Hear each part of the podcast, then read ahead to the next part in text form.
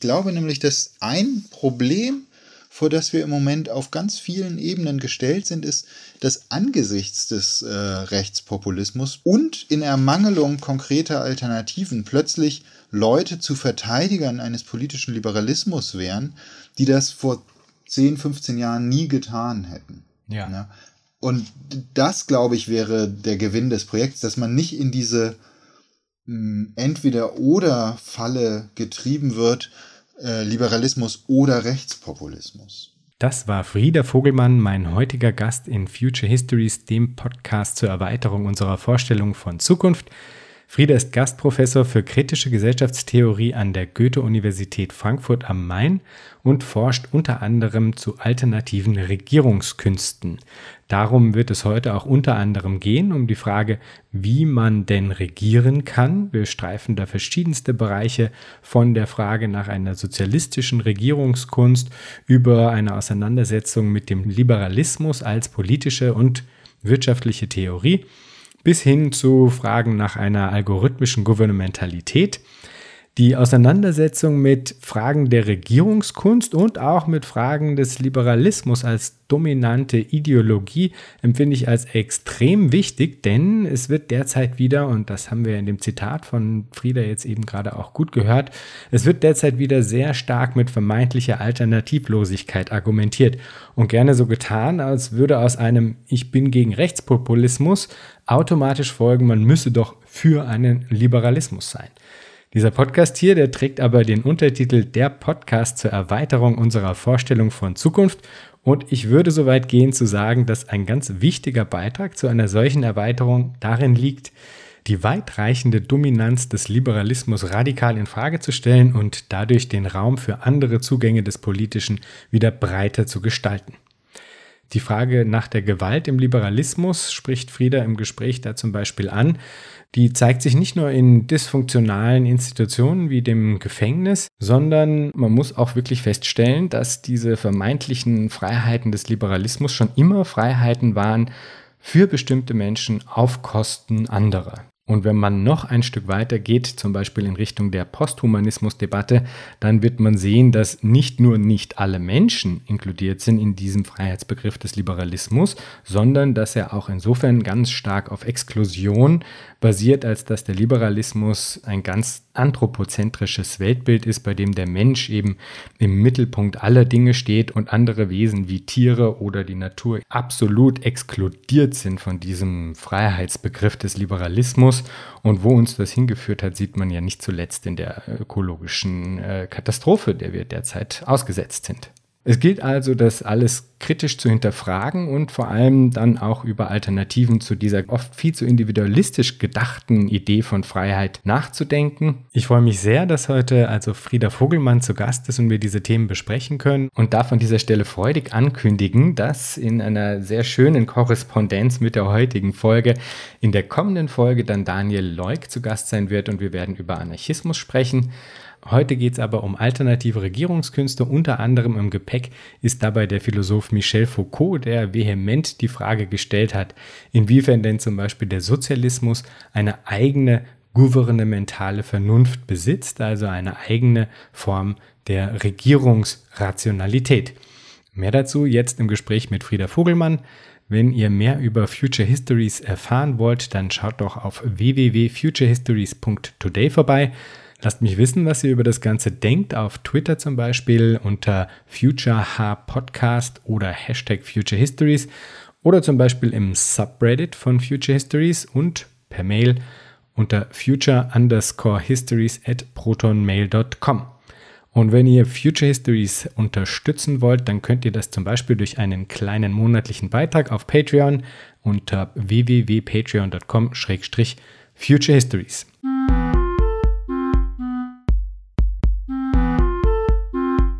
Herzlich willkommen, Frieda. Dankeschön und hallo. Man könnte dieser Folge hier den wohlklingenden Titel geben Gouvernementalität der Zukunft über die Kunst nicht dermaßen regiert zu werden. Ich habe es schon vorher erwähnt, eines deiner Forschungsprojekte trägt den Titel Alternative Gouvernementalitäten. Nicht jeder wird diesen Begriff hier kennen, also eingangs mal die Frage, was ist das Gouvernementalität?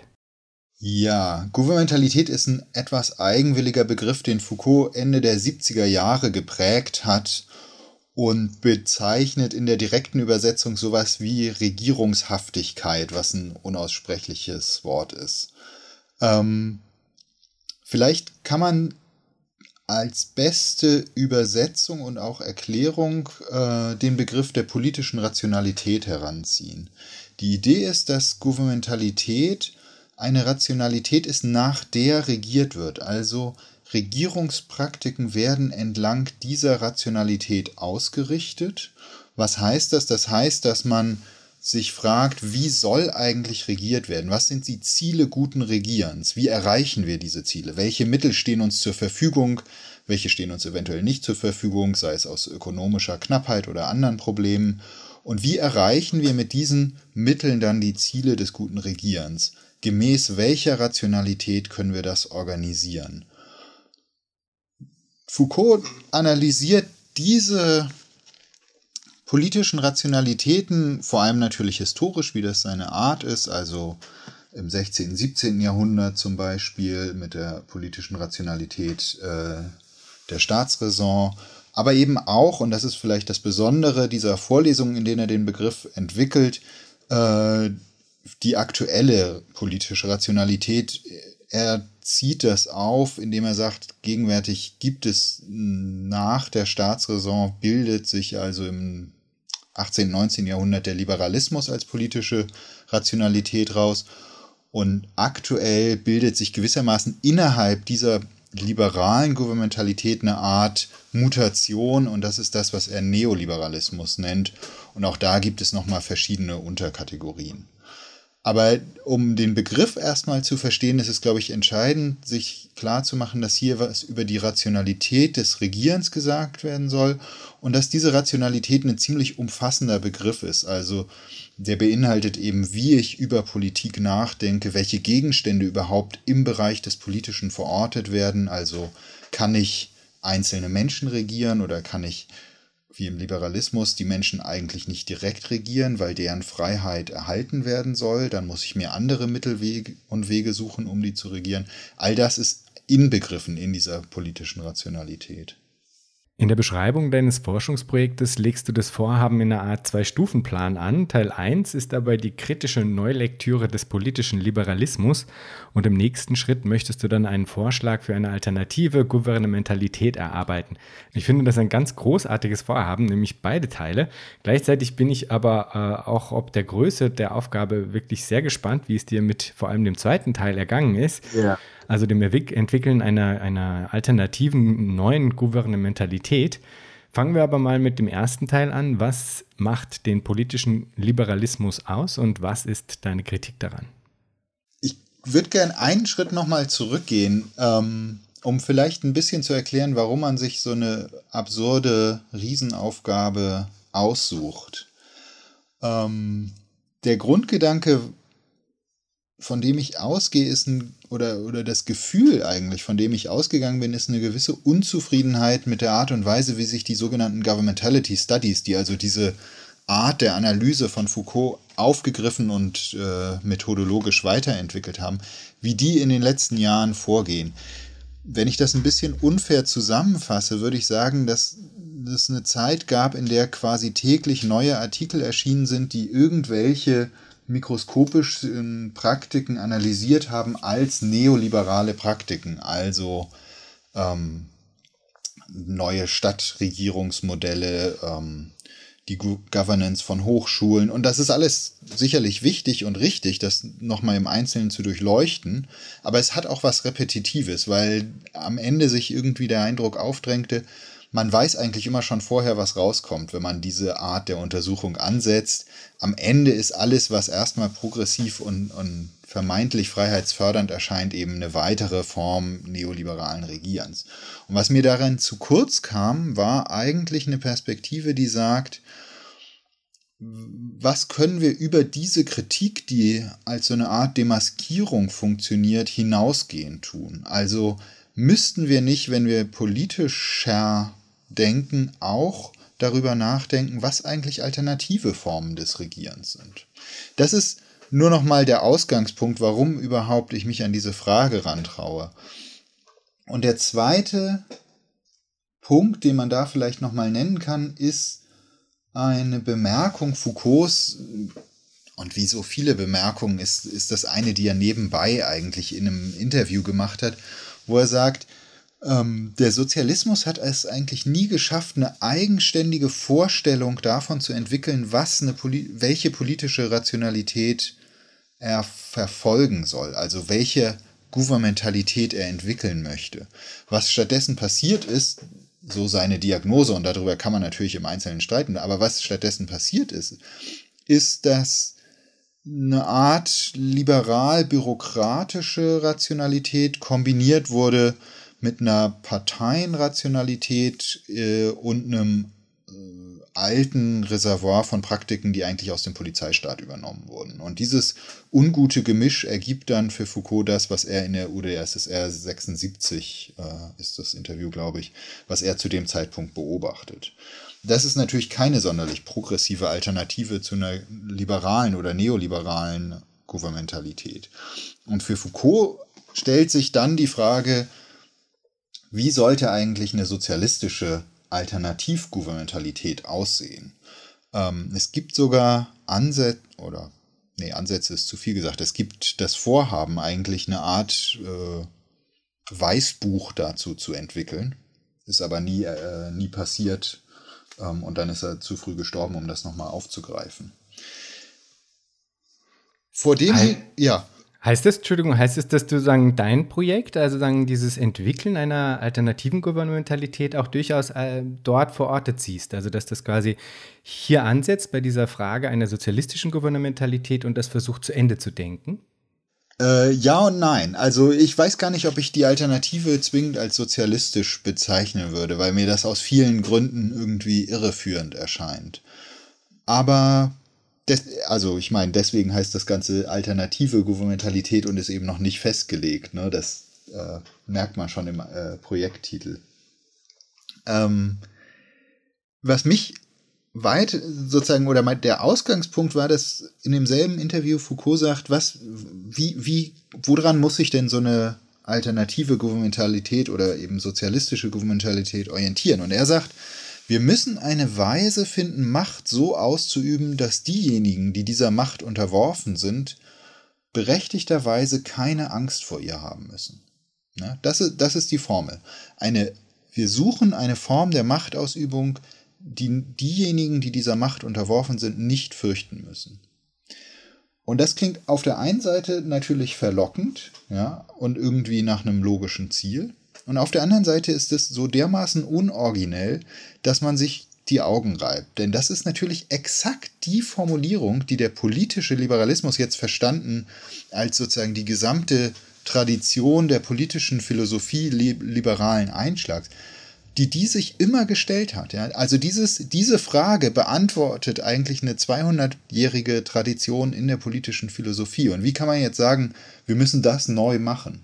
Ja, das ist irgendwie komisch und wie gesagt auf eine komische Weise auch unoriginell. Und die Hypothese dieses ersten Teils des Projektes ist es zu sagen, okay, wir nehmen diese seltsame Formulierung Foucaults mal, um zu sagen, dass tatsächlich der Poli die politische Philosophie liberalen Einschlag sich diese Aufgabe gestellt hat und wir messen sie an dieser Aufgabe. Ja, erfüllt sie eigentlich das, was sie verspricht, nämlich eine Form von Machtausübung zu präsentieren, die nicht dazu führt, dass diejenigen sie fürchten müssen, die ihr unterworfen sind. Und meine These in, dem, in diesem Teil der Relektüre ist, dass die Hauptantwort, die der, die, die politische Philosophie äh, liberalen Einschlags gibt, über den Begriff der Autonomie läuft. Autonomie ist gewissermaßen der Kernbegriff, der anleiten soll, wie man Macht so ausübt, dass wir sie nicht fürchten müssen. Und ich rede einfach noch einen Moment weiter, oder wird das zu lang? Bitte, nein, nein, nein, tu nur, gerne.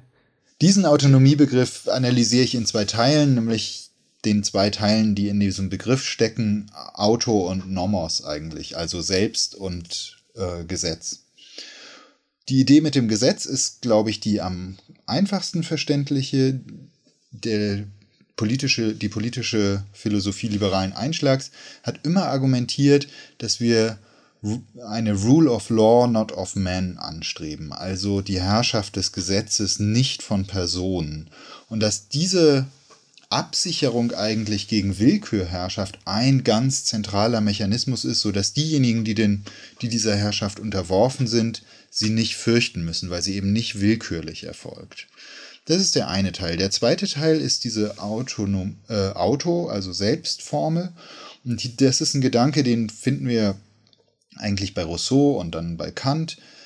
Ähm, der sagt, wenn ich mich selber regiere, dann bleibe ich ja eigentlich frei. Also wenn ich nur meinen eigenen äh, Gesetzen gehorchen muss, dann bleibe ich genauso frei wie vorher.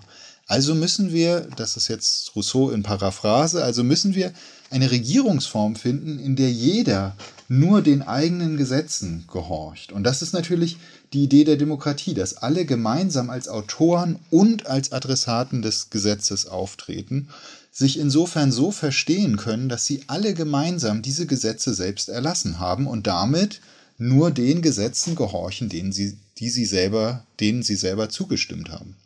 Und damit, so Rousseau, genauso frei bleiben wie zuvor.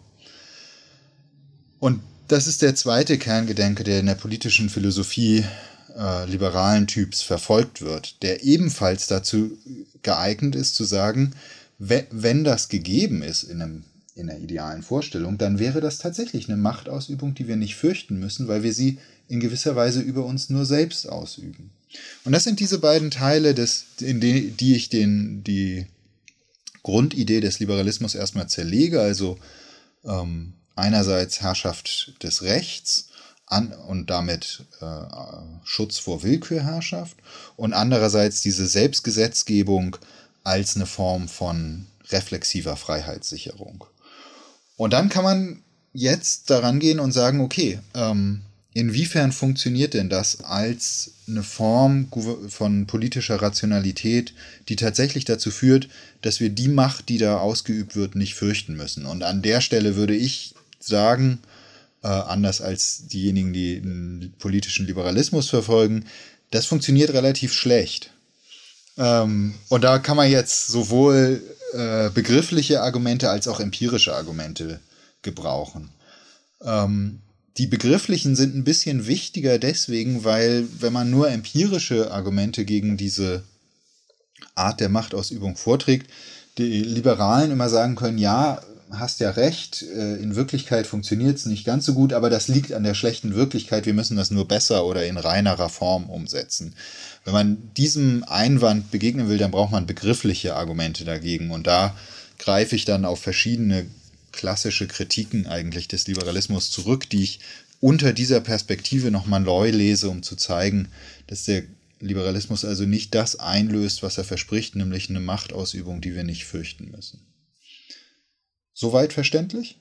Ja, unbedingt. Ich hätte da noch ein paar Nachfragen. Ja. Und zwar, also zum, zum einen habe ich mich gefragt, als ich mir das auch durchgelesen hatte, äh, wie es denn dann, wenn sagen die Abwesenheit der Furcht äh, sagen, als entscheidendes Merkmal gilt für, für gelungenes Regieren jetzt, ja? ja. Ähm, was bedeutet das denn für Formen sanften Regierens, äh, die eigentlich gar nicht die Strafe sozusagen als eine Hauptmachtausübung äh, eigentlich ansetzen, sondern eher sagen über die äh, Gestaltung von Entscheidungsarchitekturen und so weiter arbeiten. Man denkt da an das Nudging zum Beispiel. Äh, funktioniert da dann trotzdem dieses, äh, dieser Gradmesser, dass man sich fragt, okay, ähm, wie ist es denn um die Furcht eigentlich bestellt? Ja, das ist eine sehr gute Frage. Das berührt, glaube ich, einen der großen der und vielen wunden Punkte dieses Projekts. Ähm, denn es ist tatsächlich erstmal ganz unklar, was mit Furcht gemeint ist und wie man das objektivieren kann. Klarerweise kann ja nicht gemeint sein, sobald irgendjemand sich subjektiv aus was auch immer für Gründen fürchtet, ist die Regierung schon als illegitim erwiesen. Das wäre Unsinn, ja. Äh, und man muss nur an äh, die Ängste besorgter Bürger denken, um zu sehen, dass das irgendwie nicht äh, keine Antwort sein kann. Das heißt, man muss einen Begriff von Furcht eigentlich entwickeln oder von Angst, das benutze ich erstmal äh, gleichbedeutend, ähm, der eine gewisse Objektivität bekommt. Und da, das ist ein Teil des Projekts, den ich noch nicht wirklich angegangen habe. Und dann, aber wenn wir kurz voraussetzen, dass das überhaupt möglich ist, dann könnte man auf deine Frage jetzt so reagieren, dass man sagt, ja, man muss, das kommt jetzt drauf an. Ähm, da muss man in die detaillierte Auseinandersetzung gehen, inwiefern zum Beispiel sowas wie Nudging äh, nicht doch eigentlich berechtigterweise aus, Angst auslösen sollte, eben weil es gerade eine Beeinträchtigung meiner ähm, Freiheit darstellt. Also ich meine, bei dem Nudging, das finde ich einen interessanten Fall, weil das so unfassbar antidemokratisch daherkommt. Äh, und weil, also ich weiß nicht, ob in, inwieweit dir dieses Buch noch vertraut ist. Das ist ja schon etwas älter.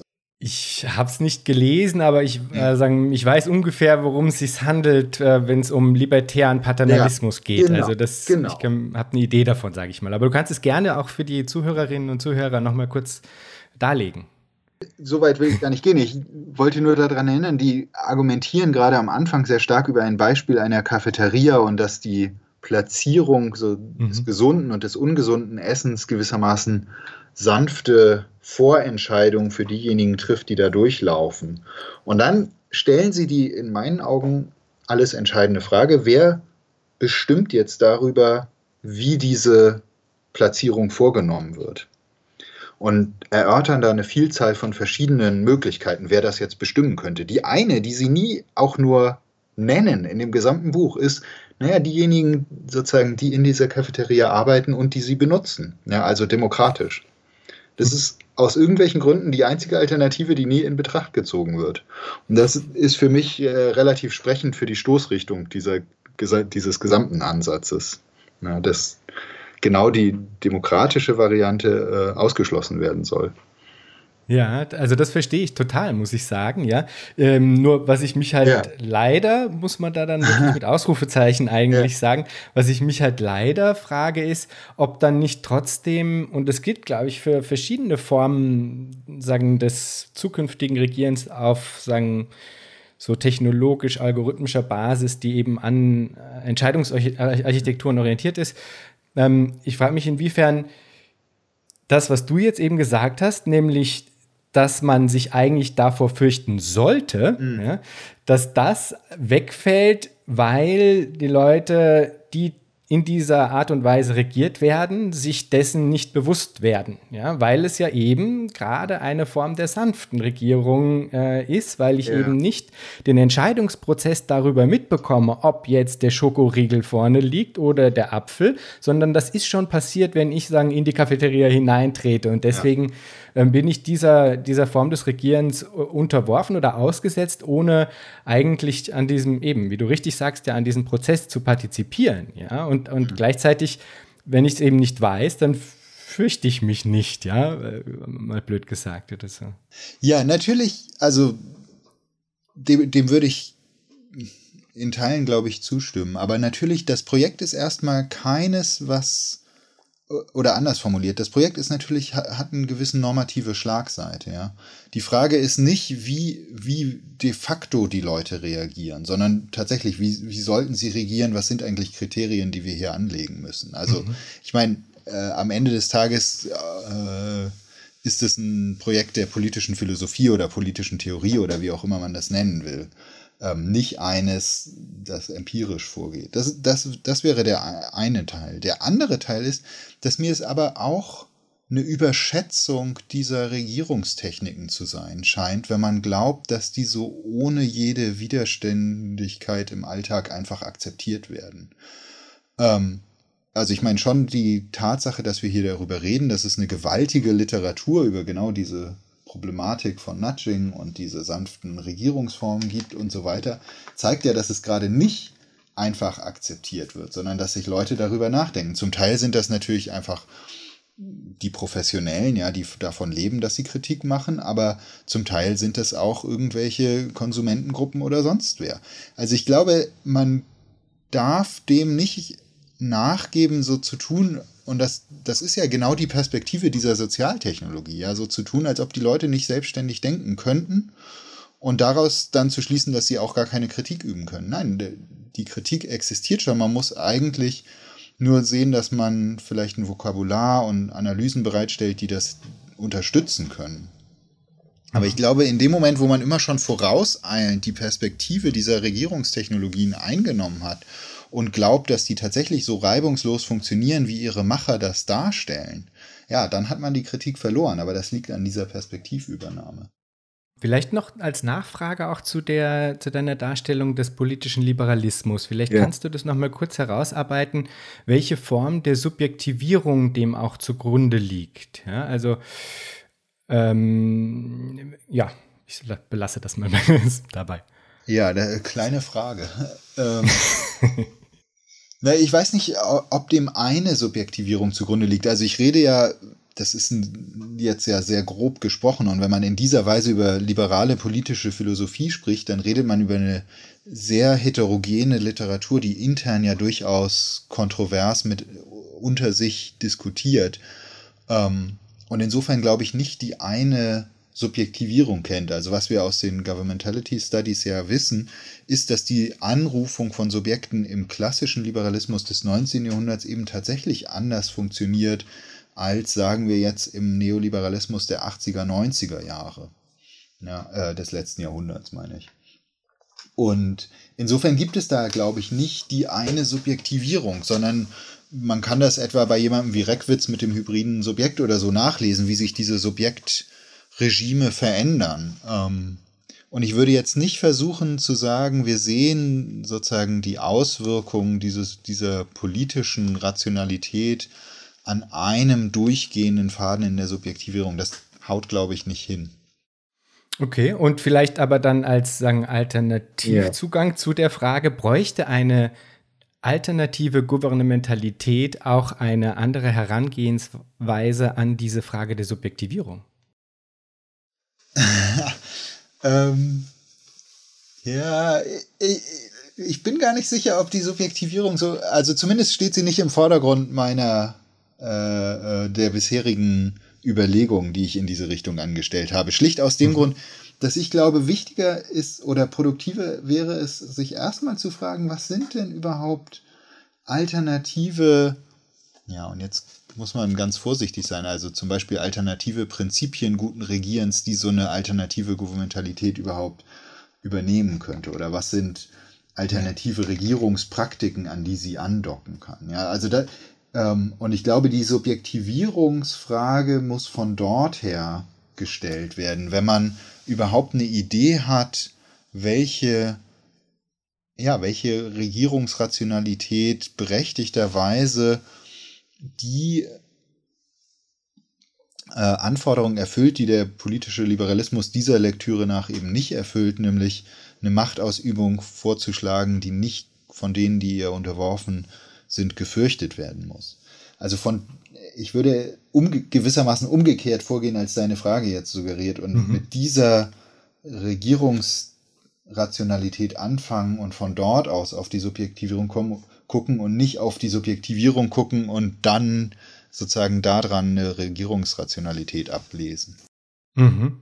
Das leuchtet irgendwie ein, weil das, äh, das ist nämlich ja irgendwie das, was ja gerade der politische Liberalismus macht, eigentlich letztlich. Ne? Genau. Und also quasi da umgekehrt heranzugehen, ist dann irgendwie natürlich irgendwie vielversprechender in Bezug auf auch die Aufgabe, etwas Alternatives zu entdecken, quasi. Ja. Und jetzt kommt wahrscheinlich die, die große Enttäuschung, ja, weil ähm, also was ich, weil ich, ich sage jetzt mal was zu dem zweiten Teil des Projekts, wenn ich darf. Mhm. Ähm, der erste Teil, die ist eigentlich eine sehr defensive Argumentation. Die sagt nämlich, der, die politische Philosophie liberalen Einschlags erfüllt nicht das, was sie verspricht. Mhm. Und die Idee des zweiten Teils ist, dass das, wenn wir das zeigen können, dann haben wir eigentlich nur zwei kleine Punkte gewonnen. Die in einen Punkt, den wir gewonnen haben, ist, dass der Liberalismus nicht mehr so unausweichlich erscheint. Ja? Weil wenn er tatsächlich nicht diese eine Lösung liefert, die wir uns von ihm erhoffen, gut, dann liegt es viel näher, sich nach Alternativen überhaupt umzugucken, um diese Lösung zu finden. Und jetzt kann man, glaube ich, dann auf ganz neue Weise nochmal alternative Lösungen, die wir historisch zum Teil vorfinden, untersuchen. Also etwa sowas wie anarchistische äh, Formen der Selbstregierung. Ja. Ähm, würde ich denken, schneiden im Vergleich mit dem Liberalismus besser ab, wenn man sich erstmal klar macht, dass der Liberalismus nicht so angstfrei ist, wie er immer vorgibt.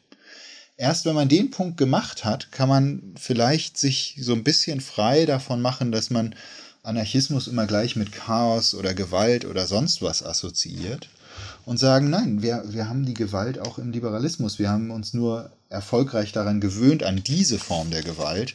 Und jetzt wenn wir das aber äh, ernsthaft in Rechnung stellen im Vergleich zu anderen Regierungsformen, dann werden vielleicht diese anderen Regierungsformen plötzlich attraktiver.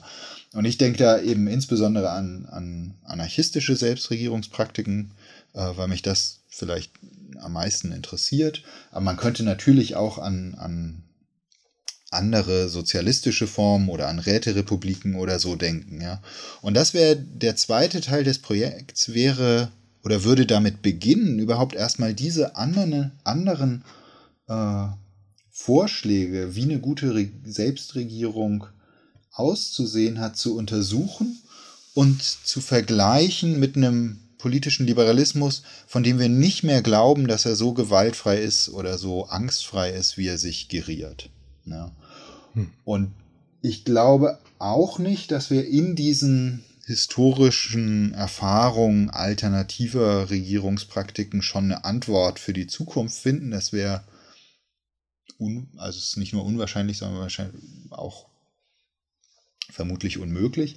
Aber was wir eventuell finden, sind Ansatzpunkte, äh, die man entwickeln kann. Ja, und das ist das, was mir in dem zweiten Teil vorschwebt, diese äh, alternativen Regierungsformen erstmal darzustellen auf eine Weise, die sie attraktiver macht, als sie sonst oft gemacht werden und dann zu sehen, was wir davon mitnehmen und entwickeln können, wenn wir uns von dem Gedanken befreit haben, dass dieser politische Liberalismus alternativlos ist, weil nur er eine angstfreie Regierungsform äh, äh, darstellt. Mhm. Also äh, ich muss sagen, weil du jetzt am äh, Eingangs zu dieser ja. äh, Beantwortung gesagt hast, man gewinnt nur kleine Dinge, ja. äh, dem muss ich vehement widersprechen. Ich finde, das sind sehr große Dinge, die man da gewinnt, weil allein schon die, die, die, dieses Aufmachen hm. ähm, des Horizonts in Bezug auf das Denken politischer Systeme, also äh, dass ich etwas dass, dass wir sozusagen diese Debatte neu eröffnen und sagen, okay, wir, wir suchen jetzt eben nach äh, Regierungsrationalitäten jenseits des politischen Liberalismus. Allein schon dieser erste Teil mhm. ähm, ist, finde ich, sehr groß und sehr wichtig und, und in meinem Gefühl auch sehr zeitgenössisch insofern, als dass zumindest jetzt mal in so einer subjektiven Wahrnehmung ähm, einige Teile dieses Projektes des politischen Liberalismus auch einfach an Überzeugungskraft und zwar finde ich zu Recht oft ja ähm, eingebüßt haben, ja. Und jetzt ähm, scheint mir oft so eine gewisse Verunsicherung ausgebrochen zu sein, ja. Äh, was denn dann, ja? Mhm. Und und und sagen sich mit der Frage potenzielle Alternativen auseinanderzusetzen. Im zweiten Schritt ist dann eigentlich eben zum einen logisch und zum anderen halt auch vehement wichtig, weil zum Beispiel ja der äh, Rechtspopulismus dann ankommt und mit reaktionären äh, äh, Fertigantworten sagen des protektionistischen Nationalismus ja. ähm, irgendwie meint dann quasi sagen einfache Antworten präsentieren zu können, ja. Und sagen umso wichtiger wäre es dann anders gelagerte Alternativen mhm. zum einen zu denken und dann auch weiter zu entwickeln. Ja. Also, okay, das scheint mir richtig. Ähm, ich hätte vielleicht nicht klein sagen sollen. Ich dachte nur, also der Titel suggeriert ja eine Antwort auf die Fra Frage von Lenin, was tun. Ja, und das, ja, ja. und das ist in der Tat nichts, was, was das Projekt schon leisten kann. Und deswegen, also im Vergleich zu diesem Anspruch sind ich die verstehe. Gewinne klein. Aber das stimmt ja. schon, dass, und ich würde, würde da deinen Gedanken vielleicht noch einen Schritt weiterentwickeln. Ich glaube nämlich, dass ein Problem vor das wir im Moment auf ganz vielen Ebenen gestellt sind, ist, dass angesichts des äh, Rechtspopulismus und in Ermangelung konkreter Alternativen plötzlich Leute zu Verteidigern eines politischen Liberalismus wären, die das vor 10, 15 Jahren nie getan hätten. Ja. ja. Und das, glaube ich, wäre der Gewinn des Projekts, dass man nicht in diese hm, Entweder-Oder-Falle getrieben wird, äh, Liberalismus oder Rechtspopulismus. Ja. Und man kann das sehr schön, glaube ich, auch an der gegenwärtigen Weise, wie über Rechtspopulismus geredet wird, erkennen, weil eine der zumindest in den Feuilletons ja nahezu hegemonial gewordenen Definitionen des Populismus eigentlich die von Jan Werner Müller ist. Ja, also Populismus wird dort beschrieben als ein antiliberales und anti-elitäres Projekt oder antiliberal, äh, antiliberal heißt antipluralistisch und anti-elitär ist klar. Ja. Ähm, und mit dieser Definition hat man aber Demokratie immer natürlich schon auf liberale Demokratie eingeengt. Ja, mhm. Also Populismus ist antidemokratisch, weil er antiliberal und anti-elitär ist und das äh, zeugt von einer interessanten und für mich problematischen Verengung des Demokratiebegriffs. Ja, was jetzt nicht heißt, dass wir zwingend eine äh, äh antipluralistische Demokratie finden wollen, aber es äh, zeigt, wie wichtig diese Unterscheidungen sind, dass man erstmal sagt, Demokratie ist nicht von vornherein liberale Demokratie. Mhm. Und das ist etwas, was, glaube ich, auch schnell, also mindestens in den Feuilleton-Debatten ziemlich äh, weitgehend verloren gegangen ist, was aber auch schnell verloren geht in der politischen Philosophie, die weitgehend ja eine liberale ist. Mhm. Und kann man vielleicht schon sagen, erste Ansatzpunkte, also du hattest ja jetzt schon zum Beispiel den Anarchismus genannt. Mhm. Ähm, der Sozialismus äh, stünde da sozusagen auch noch mal in den Startlöchern, um sagen, neu befragt zu werden. Wo würdest du denn die Ansatzpunkte sehen, um äh, sagen, ganz konkret diese ungeklärte Frage der, der sagen, alternativen Regierungsrationalität zu, zu suchen, zu verorten. Ja? Also ist das, geht es darum, dass man sagt, okay, man möchte, man sucht nach etwas, was, was sich jenseits der Kombination aus Statistik und ökonomischer Rationalität ähm, bewegt und aber trotzdem sowas hat wie eine quantifizierbare Maßeinheit des guten Regierens? Oder wo, also, wo, wo setzt man da an? Ja? Ja, das weiß ich auch noch nicht ganz genau, ähm, weil das ist der Teil des Projekts, den ich noch am wenigsten bisher äh, Zeit hatte zu entwickeln. Ich glaube, es gibt zwei Sachen, die ich dazu nur sagen kann im Moment. Das eine ist, der erste Ansatzpunkt wäre tatsächlich äh, ein bisschen stärker historisch vorzugehen ähm, und sich erstmal anzugucken, wie funktionieren denn einzelne kleinere Beispiele für so, sagen wir jetzt mal, anarchistische äh, äh, Regierungen ist natürlich eine komischer, komische Zusammenstellung, ja, aber für einzelne kleine anarchistische Gemeinschaften, die sich selber ähm, regieren. Ich glaube, man müsste erstmal tatsächlich historisch Beschreibungen solcher Praktiken geben, und zwar sehr dichte, äh, reichhaltige Beschreibungen solcher Praktiken geben, um dann zu sehen, ob da drin normative Elemente enthalten sind, auf die man aufbauen kann. Das wäre gewissermaßen die Vorgehensweise, die ist so ein bisschen analog zu sehen zu dem, was äh, Eric, Olin Wright in äh, Real Utopias vorgeschlagen hat, nämlich sich antikapitalistische äh, Wirtschaftsweisen und Gruppen, in denen das praktiziert wird, anzugucken, um, er, um, um daran an, an diesem historischen und bei ihm auch zeitgenössischen Material äh, was zu entwickeln und um die Prinzipien nicht gewissermaßen vor, vor der Betrachtung der Praktiken schon zu entwickeln. Das ist, wie gesagt, der erste Ansatzpunkt, wenn du so willst. Der zweite ist, dass, genau, man, äh, du hast jetzt gesagt, weniger statistische und weniger ökonomistische Maße da bin ich mir sozusagen, da, da müsste man jetzt wahrscheinlich im Einzelnen hingucken. Ähm, aus meiner vorhergehenden Forschung ist ein Punkt bei mir relativ wichtig, der sozusagen eine gewisse Skepsis gegenüber so klassischem Recht, das so über Verantwortungsbeziehungen läuft. Äh, äh, dagegen habe ich eine gewisse Skepsis und da wäre ein weiterer Ansatzpunkt wäre, nach Regierungspraktiken zu fragen, die nicht diese Form der Verantwortungszuschreibung und Übernahme, die im Liberalismus ein zentraler Bestandteil der gesamten äh, Art und Weise, wie Recht gedacht ist, äh, ist, also wie man, wie man das vermeidet. Ne? Aber das, das ist erstmal auch hier nur ein Ansatzpunkt und in dem Fall sogar nur ein negativer, ähm, weil ich nur sagen kann, wo ich glaube, dass man ausweichen muss, aber wozu das führt, dann ähm, kann ich noch nicht sagen. Mhm.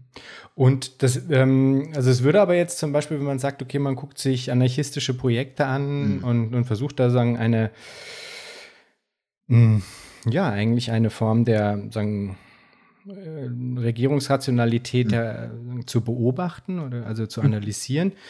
Es würde aber dann schon darum gehen, das ähm, zu einem skalierbaren Projekt hinzuführen, oder? Also es geht nicht darum, jetzt sagen, so ein lokalistisches Konzept äh, zu entwerfen, wo man sagt, okay, ähm, was weiß ich, wir müssen zurück zu äh, Kleinstgemeinschaften, nee. die jetzt irgendwie da sich selbst regieren oder so. Nee, oder? meine Perspektive hm. ist jetzt nicht, dass wir alle äh, auf die Dörfer ziehen. Ja.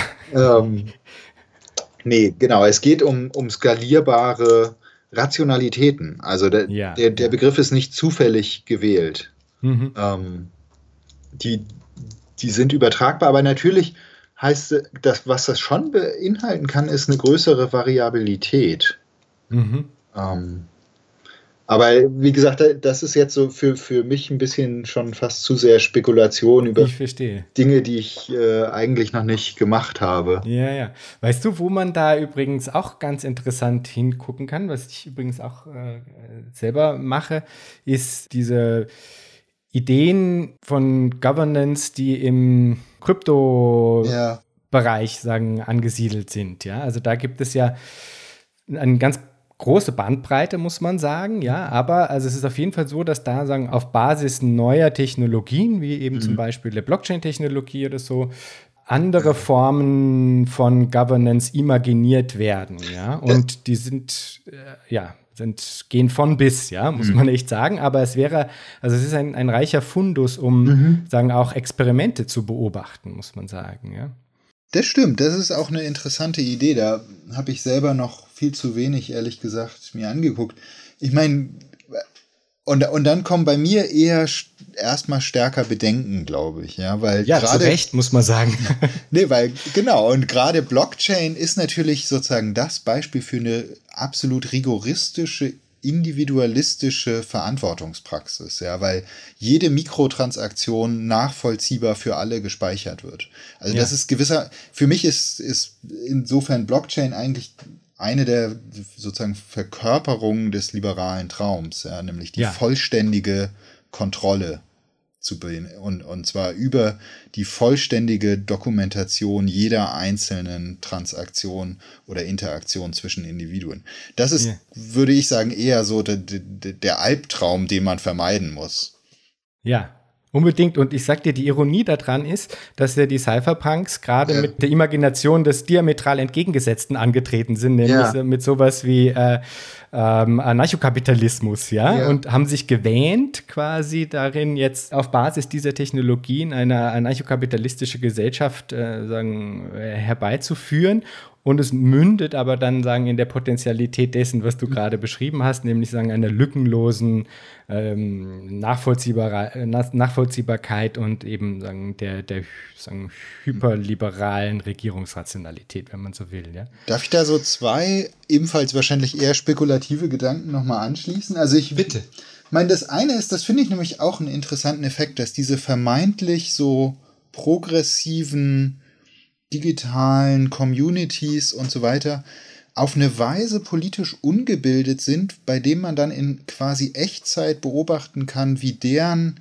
äh, politische Neuerfindungen eigentlich nur nachvollziehen, was wir historisch natürlich in der politischen Philosophie seit Jahrhunderten kennen und meistens dabei die, die albtraumhafteste Variante wählen. Ja. Mhm. Das finde ich interessant und da müsste man sich jetzt mal fragen, inwieweit hat das was mit einer toxischen Maskulinität in diesem ganzen Bereich zu tun, der sozusagen über, überhaupt ja geprägt ist von so Hyperkontrollfantasien. Also da gäbe es eigentlich ein reiches Forschungsfeld, glaube ich, ähm, für solche Fragen. Und dann wird es im Zweifelsfall wahrscheinlich eher unangenehm. Äh, der zweite äh, äh, unqualifizierte Punkt ist, ich glaube ja, dass eine der besten Beschreibungen eine literarische ist äh, für diesen ganzen Umschlag, den du eben beschrieben hast, von sozusagen Anarchokapitalismus in, wie auch immer wir das nennen wollen. Und das ist äh, Thomas Pynchons äh, Bleeding Edge. Äh, der beschreibt sozusagen natürlich in völlig hyperbolischer Form, wie er das so macht, äh, in diesem Roman, dass gewissermaßen äh, die Übernahme der Kontrolle dieser Cyber-Träumereien durch den Kapitalismus einerseits von außen, aber eben andererseits auch aus sozusagen von innen heraus. Und also für alle, die das interessiert, ich glaube, das ist eine der, der besten und suggestivsten Beschreibungen für, für diese Umschl Umschlag. Sehr interessant, ja. Das muss ich mir auf jeden Fall auch mal anschauen. Ist auch nicht lang. Sehr gut. ähm, so, warte mal, wo gehen wir denn jetzt von hier aus hin? Lasst mich mal kurz überlegen. Ah ja, genau. Die, das ist jetzt dann eigentlich nämlich schon artverwandt zu dem, wo wir gerade waren. Sagen. Es steht ja eine bestimmte Form der in Anführungsstrichen Alternativen oder neuen Gouvernementalität, sagen, nicht nur in den staatlichen, sondern wird quasi schon vollzogen. Ähm, das ist die algorithmische Gouvernementalität, mhm. die sich eben auch dann auf neuen Praktiken, auf neue Praktiken der Erzeugung von Wahrheit stützt, namentlich Big Data. Mhm.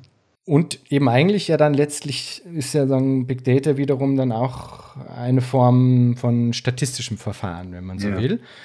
Meine Frage wäre jetzt, also vielleicht mal, um das eingangs zu klären, hast du das Gefühl, dass es sich hierbei tatsächlich quasi um eine neue Form von Regierungskunst handelt oder ist das eigentlich quasi eine Weiterführung, weil auch diese Form der Gouvernementalität, also die algorithmische Gouvernementalität, sich eben primär sowohl statistischer als auch ökonomistischer Methoden bedient?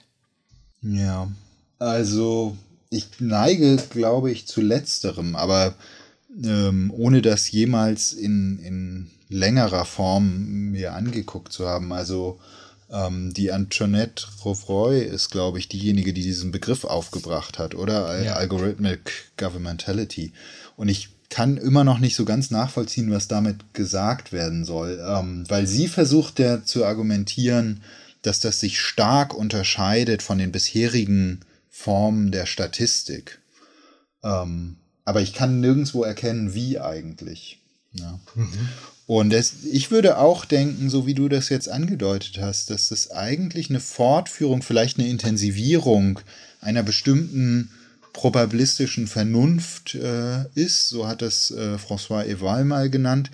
Und die diskutieren wir aber schon lange. Also die fängt an, sich im 19. Jahrhundert rauszubilden und dann finden wir in den späten 80er Jahren eine Menge Debatten über, da heißt das dann, äh, äh, Versicherungstechniken, in, zum Beispiel in, dem, in der Bekämpfung von Kriminalität, ja, wo, wo die Leute alle möglichen Befürchtungen haben, was diese neuen statistischen Methoden anrichten werden und welche Unfreiheiten daraus folgen. Und mir scheint, dass wir eigentlich diese Diskussion in gewisser Weise mit, mit so einem Begriff wie algorithmische Gouvernementalität nur fortsetzen. Ähm, aber ich, also es hat mir noch niemand sozusagen überzeugend erklärt, was da das ganz Neue wäre. Muss ich jetzt auch äh, kurz sagen, überlegen, was das denn, äh, was das denn sein könnte? Weil ja alleine die, sage die, die Überantwortung der statistischen Auswertung oder sagen dieses Ausmaß, mhm. diese Eskalation ähm, ja. in Richtung maschinelle Auswertung äh, würde ja noch nicht heißen, dass es, dass es eigentlich ein anderes Paradigma ist, oder? Also es ist dann genau. einfach nur so. Also ich meine, das ist immer eine schwierige Frage und da müsste man wahrscheinlich sich jetzt einzelne Technologien oder Praktiken mal im, äh, genauer angucken, weil die schwierige Frage ist immer, ähm, wie, wie scharf kann man eigentlich so verschiedene Gouvernementalitäten voneinander abgrenzen? Ähm, also ich glaube, wenn, wenn wir nochmal auf Foucault zurückgehen, würde, könnte man vielleicht zwei Arten von, von Schwellen unterscheiden. Die eine Schwelle, die oder, oder Unterscheidung, die er macht, ist sozusagen zwischen den ganz großen, äh, was hast du jetzt gesagt, Paradigmen, ja. Also die Staatsräson als eine po politische Rationalität, die zentral in allen Fragen von, von dem Wohlergehen des Staates ausging, äh, ist für Foucault eine grundlegende Weise, wie so eine politische Rationalität aussehen kann und die unterscheidet sich massiv dann von dem, was er Liberalismus nennt, als einer Gouvernementalität, die von der Frage des zu viel Regierens oder wie, wie können wir so regieren, dass nicht zu viel regiert wird, ausgeht und die eine eigentlich eine ökonomische äh, äh, Technik zugrunde liegen hat. Ja, und wenn man, wenn man so sozusagen in diesen großen äh, das wäre sozusagen die größtmögliche, der Versuch, größtmögliche Differenz zwischen verschiedenen Gouvernementalitäten zu sehen und dann äh, äh, verschwimmen aber natürlich sehr viel kleinere Unterscheidungen in, innerhalb dieser großen Paradigmen. Und bei Foucault gibt es dann eine zweite Form der Unterscheidung, glaube ich, innerhalb des Liberalismus. Für die anderen macht er das nicht, um zu sagen, ja, okay, aber da gibt es schon nochmal bedeutsame Unterschiede zwischen dem äh, klassischen Liberalismus, zwischen, sagen wir mal, dem Ordoliberalismus und dann dem amerikanischen Neoliberalismus. Und auch da können wir präzise, naja, halbwegs präzise angeben, wo diese Unterscheidungen zu suchen sind. Also beispielsweise in der Vorstellung des Marktes, den der klassische Liberalismus als eine Naturgegebenheit analysiert und dann der Ordoliberalismus eigentlich als eine künstliche Gegebenheit analysiert. Nur, nur um ein Beispiel zu nennen. Und wenn man diese beiden Arten von Schwellen jetzt sich anguckt, dann könnte man vielleicht sagen, also was mit Algorithmic Governmentality, glaube ich, nicht gemeint sein kann, ist eine prinzipielle Loslösung aus der liberalen Gouvernementalität in dieser großen Formation. Was damit allenfalls gemeint sein könnte, wäre eine Neuerung innerhalb dieser liberalen Gouvernementalität, die so wie eben Ordoliberalismus oder amerikanischer Neoliberalismus nochmal eine andere Variante des Liberalismus darstellt. Aber da, da sozusagen, und da müsstest du jetzt mir aushelfen, inwiefern man da Kriterien finden kann, ähm, um ja. das zu sagen. Muss ich gerade denken, nämlich vielleicht in der Frage der Veridiktion, also ja. nämlich in der Frage der Veridiktion des Marktes, die eben in den klassischen Liberalismen ja, ja. dann doch sagen überall vertreten sind, also sowohl ja. im Ordo als auch im Neo als auch im klassischen Liberalismus, wo quasi dann der Markt einfach immer letztlich, egal wie er jetzt konzeptionalisiert wird, ob er naturalistisch oder nicht, mhm. ist der Markt quasi der Ort, an dem der uns die Aussagen geben kann über das richtige ja. Regieren letztlich. Und bei algorithmischer Gouvernementalität wird ja zumindest suggeriert, oder das ist das vielleicht ein, ein entscheidendes Merkmal an diesem Paradigma ist, dass sie behaupten, äh, Big Data sei in der Lage, neue Wahrheiten yeah. sagen, hervorzubringen, die vorher in dieser Art und Weise noch nicht erfahrbar waren, weil einfach sagen, diese Fülle an Daten noch nicht und die, und die maschinelle Auslesbarkeit, diese massive, weil die, diese beiden Elemente noch nicht gegeben waren. Und somit seien wir jetzt in der Lage, eben neue Wahrheiten zu erkennen und zwar mhm. wahrscheinlich auch jenseits von Marktmechanismen. Vielleicht wäre das ein Ansatzpunkt. Ja, vielleicht. Also genau, da müsste man, und dann müsste man sich jetzt, glaube ich, genau angucken, wie das funktioniert und wie diese neuen Wahrheiten mit den alten Wahrheiten derjenigen zusammenhängen, die ja die Algorithmen implementieren. Ja, und mhm. letztlich auch entscheiden, welches Ergebnis, also eine der wichtigen Fragen, und zwar sowohl beim Markt als auch bei diesen Algorithmen, ist ja, ähm, welche dieser Ergebnisse erkennen wir eigentlich als neue Wahrheiten an? Ja. Also beim Markt kennen wir das ganz klassisch, die Figur des Experten, die uns sagt, naja, also diese Marktbewegung ist natürlich nur eine Blase oder nur eine Aufgeregtheit, das kann man jetzt nicht als Wahrheitssignal deuten. Ja. Ähm, Ute Thälmann hat da ein schönes Papier mal zugeschrieben, dass es eben diese Experten braucht, die gewissermaßen die Marktdaten übersetzen. Aber damit ist auch klar, also der Markt spricht eben nicht selbst. Ne? Ja. Und genauso yes. ist es natürlich auch bei diesen Algorithmen. Die sprechen nicht selbst, sondern da kommen dann irgendwelche Programmierer oder sozusagen Datenjournalisten oder sonst welche äh, Experten ins Spiel, die uns wieder übersetzen, was denn die Blackbox äh, gesagt hat. Und äh, von daher bin ich so ein bisschen, das hört man wahrscheinlich durch, so ein bisschen skeptisch, äh, äh, inwiefern da sich so was ganz Neues entwickelt. Ja, aber, ja, ja, zu Recht. Aber ich, ich gebe zu, und das muss man ja auch mal sagen, das ist vielleicht auch so eine anerzogene Philosopheneigenart, dass man immer erstmal denkt, ähm, ist das wirklich so aufregend neu, wie es gemacht wird? Und gerade im Moment wird ja auch so ein bisschen äh, äh viel vielleicht äh, Marketing-Sprech durchs Dorf gejagt. Da halte ich es manchmal für ganz sinnvoll, so ein bisschen sich äh, äh, auf Abstand zu gehen und, und, und sich zurückzuhalten mit, mit Behauptungen von Epochenschwellen. Mhm. Mir fällt gerade noch ein, äh, nämlich die, das, was du jetzt gerade angesprochen hattest, nämlich dass, mhm. sagen, beim, beim hinteren Ende, sagen, in der, in der Frage der Deutung natürlich dann über sowas wie Expertentum und so eine Selektion vorgenommen wird und darüber natürlich auch ja. wieder eine Form des Regierens eingezogen wird. Ich glaube, die Antoinette Revoir, worauf mhm. sie zum Beispiel auch ganz vehement hinweist, ist, dass das auf, wiederum auf der anderen Seite genauso passiert, nämlich insofern, als dass das, was als Information in Form von Daten überhaupt erst einfließen kann, ja. natürlich auch eine große Leerstelle hat. Ja? Also ja. alles, was sozusagen nicht in diese Binarität des Digitalen überführt werden kann, müsse sozusagen schon zwingend verloren gehen, ist natürlich da dann auch ein, ein Argumentationsstrang, glaube ich. Ja? ja, das leuchtet ein. Hm. Gut, ich habe noch eine Frage hier, nämlich ähm, äh, weil du nämlich in dem, in dem Mailwechsel, der diesem Gespräch hier zuvor ging, hattest du geschrieben, dass du deine, also zwei deiner Forschungsprojekte eigentlich so ein bisschen als getrennt ansiehst, nämlich auf der einen Seite das, worüber wir jetzt hier mehrheitlich gesprochen haben, die Alternative, die Suche nach oder die Auseinandersetzung mit alternativen Gouvernementalitäten und auf der anderen Seite deine Forschung zur Frage von Politik und Wahrheit. Jetzt habe ich mich gefragt, wenn Gouvernementalität eigentlich immer auch darüber funktioniert, dass sie auf die Kategorien und Bemessungsgrundlagen einwirkt, auf deren Basis ich dann eine Entscheidung treffen soll, ist sie dann nicht zwingend auch immer mit einer Politik der Wahrheit verknüpft. Ja, ich glaube, ja, das muss man so sagen. Also zumindest, wenn man so stark, wie, wie wir das jetzt im Gespräch gemacht haben, den, den Gouvernementalitätsbegriff immer noch an Foucault anbindet, dann geht es da in jedem Fall um Praktiken, die immer über, über diese Wahrheits- oder Verediktionssemantik äh, äh laufen.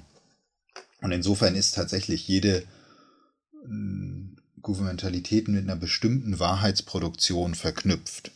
Ähm, also auf der formalen Ebene gibt es da sicher einen Zusammenhang. Ich glaube, ich habe geschrieben, dass ich das oh, getrennter sehe, weil es bei mir, weil, weil die Fragen, die ich eigentlich in diesen beiden Projekten stelle, erstmal nicht unmittelbar zusammenhängen. Also das eine, darüber haben wir jetzt lange geredet, da ist die Frage, wie kann man, wenn ich es nochmal kurz zusammenfassen würde, dann ist es ja eigentlich der Versuch zu sagen, okay, die Governmentality Studies haben wertvolle Kritik geliefert, aber jetzt müsste eigentlich die Kritik umschlagen in eine Frage, wie man daraus produktive Vorschläge entwickeln kann. Äh, das andere Projekt, da geht es um den Zusammen- oder wie sage ich das, um das Verhältnis von Wahrheit und Politik, von dem wir im Moment, glaube ich, nur eine sehr einseitige bis falsche Vorstellung uns machen. Und da geht es dann tatsächlich im Sinne der politischen Epistemologie, und das würde ich nicht ganz so stark an Foucault knüpfen, äh, um die Frage, wie, welches Vokabular brauchen wir eigentlich, um vernünftig über Wahrheit und im Zusammenhang mit Politik zu sprechen. Und ich glaube, dass gegenwärtige Vorschläge wie eben Post-Truth oder so gerade diesen Punkt verfehlen, weil sie ähm, vorschnell von einem bestimmten Verhältnis ausgehen, das äh, rein imaginär ist. Mhm. Aber da, da kommt man dann sozusagen, auch, auch von da kann man sicherlich die Frage der Wahrheitsproduktion von Gouvernementalitäten stellen, aber das ist nicht, nicht automatisch gekoppelt gewissermaßen. Mhm. Und auch wieder eigentlich, das scheint, scheint sich irgendwie auch durchzuziehen in deiner Arbeit auf eine Art, auch, man trifft auch wieder auf eine Art von Tina-Prinzip, oder? Auf so einen There is no alternative äh, ja. Ding, weil ja auch, du hattest das eh schon Eingang, also während des Gesprächs irgendwann mal erwähnt, weil dann dieser Reflex entsteht, dass, ähm, weil jetzt sagen, was weiß ich, diese sagen, dreiste Leugnung mhm. von in Anführungsstrichen Fakten aufkommt, quasi dieser Reflex besteht, dass man wieder zurückkippt mhm. in, ja. äh, in den Wunsch nach eben der einen Wissenschaft und der einen Wahrheit und so, oder? Ja, das stimmt. Das ist eigentlich eine ganz parallele Beobachtung. Also, wenn ich das ein bisschen pathetisch sagen darf, würde ich ja denken, das hat viel weniger mit meiner Arbeit als mit der Wirklichkeit zu tun, in der wir derzeit leben, ja. Die ist tatsächlich durchzogen ähm, und das ist sehr erstaunlich, weil sie sich immer als so aufgeklärt und gerade in Kontingenzfragen aufgeklärt betrachtet. Aber die Wirklichkeit, in der wir leben, ist durchzogen von dieser Behauptung, es könne nicht anders sein als. Mhm. Und ich würde, das ist der pathetische Teil, sagen, richtig verstanden ist Philosophie die Arbeit daran, aufzuzeigen, doch, es kann anders sein und damit eine Förderung von Freiheiten gerade dort, wo wir sie nicht vermutet haben. Ich finde das ein ganz, ganz fantastisches Projekt, Frieda, muss ich sagen. Also das würde ich absolut unter, unterstreichen und unterschreiben. Als letzte Frage, und das schließt sich dann eigentlich sehr schön an, muss man sagen, stelle ich immer, äh, wenn du an Zukunft denkst, was stimmt dich freudig? Also, boah, das ist eine harte Frage. Ähm, weil jetzt politisch betrachtet gibt es da wenig, was mich freudig stimmt. Ähm, wenn mich was freudig stimmt, dann würde ich sagen, sind es die zunehmenden politischen Bewegungen, die wir wieder sehen. Also sowas wie äh, Fridays for Future äh, oder Extinction Rebellion sind für mich Anzeichen davon, dass eben diese Idee, dass sozusagen die ganzen avancierten Regierungstechnologien so reibungslos funktionieren, reine Ideologie ist. Ja. So reibungslos funktioniert es nicht und wir können das tagtäglich auf der Straße eigentlich sehen. Wenn es etwas gibt, was mich freudig stimmt, dann, dass, dass es diese Anzeichen äh, politischer Widerständigkeit gibt. Dass die immer noch viel zu schwach, oft zu individualistisch gedacht und oft auch noch zu brav sind, ist steht auf einem anderen Blatt und da kann man sozusagen, da kann man dann in die Auseinandersetzung eintreten. Aber ich würde, wenn es um das Freudige geht, erstmal festhalten, es gibt diese Widerständigkeiten. Wir könnten auch an, an feministische Widerstände im äh, äh Rahmen der MeToo-Debatte denken und so weiter und so fort. Es gibt diesen Widerstand und wir sollten, gerade, gerade wir, die wir uns darüber unterhalten, sollten das auf gar keinen Fall kleinreden, ja, sondern lieber, lieber ein bisschen größer machen. Wunderbar. Frieda, vielen Dank für das Gespräch. Ja, Dankeschön.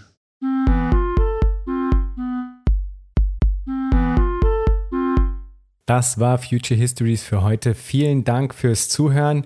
Shownotizen und vieles mehr findet ihr auf www.futurehistories.today.